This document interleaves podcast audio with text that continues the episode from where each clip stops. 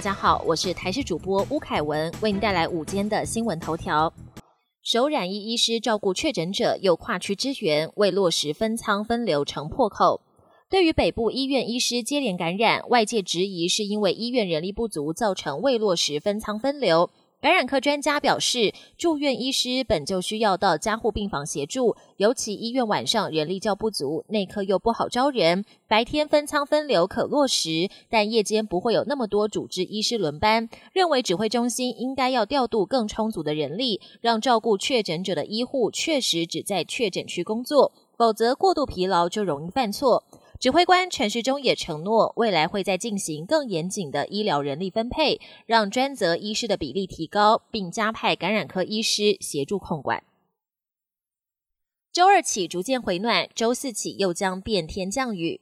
受到强烈大陆冷气团影响，今天北台湾仍然一整天都很冷，中南部则是要留意夜间、清晨也会偏冷。气象局表示，随着水汽转干，周二之后各地气温一天比一天回暖，但周四开始台湾附近水汽又会增多，各地降雨几率将逐渐提高。御寒暖暖包该回收或丢弃成环保难题。今年接连报道的寒流，让台湾成了冻番薯，保暖商品大热卖，意外引发暖暖包之乱。连锁卖场、超商、药妆店的暖暖包被一扫而空。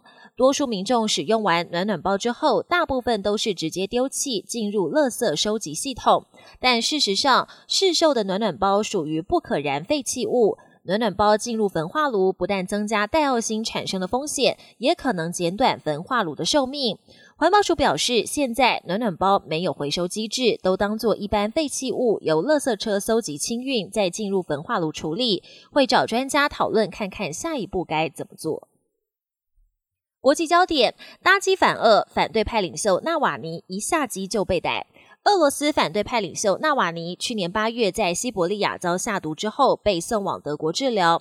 经过五个月后，纳瓦尼十七号再次返回俄国，结果才刚降落下机就遭警方拘捕。警方也逮捕了纳瓦尼的盟友跟支持者，至少三十七人。纳瓦尼被捕的消息传出，引发国际关注。即将就任的美国拜登团队准国安顾问以及欧洲理事会主席都呼吁俄国政府立刻释放纳瓦尼。洪都拉斯移民徒步北上，与瓜地马拉警方爆发冲突。美国总统当选人拜登即将上任，而拜登承诺要用更人道的方式处理移民问题，意外引发至少九千名洪都拉斯移民徒步北上，希望穿过瓜地马拉跟墨西哥到美国展开新生活。不过，这些移民也因此跟瓜地马拉的边境警察爆发激烈冲突。不敌西班牙前球后，戴资颖泰国羽球公开赛无缘后关。世界羽球球后戴资颖十七号在泰国羽球公开赛女单决赛和西班牙前球后马林上演顶尖对决，小戴两局都被对手压着打，最终以九比二十一、十六比二十一直落二吞败，拿下第二，无缘在二零二一年首战就夺冠。小戴赛后也和关心自己的球迷道歉，表示他的身体不太舒服，无法好好发挥。而第二站的赛程明天就要登场，他也会继续拼战。本节新闻由台视新闻制作，感谢您的收听。更多内容请锁定台视各界新闻与台视新闻 YouTube 频道。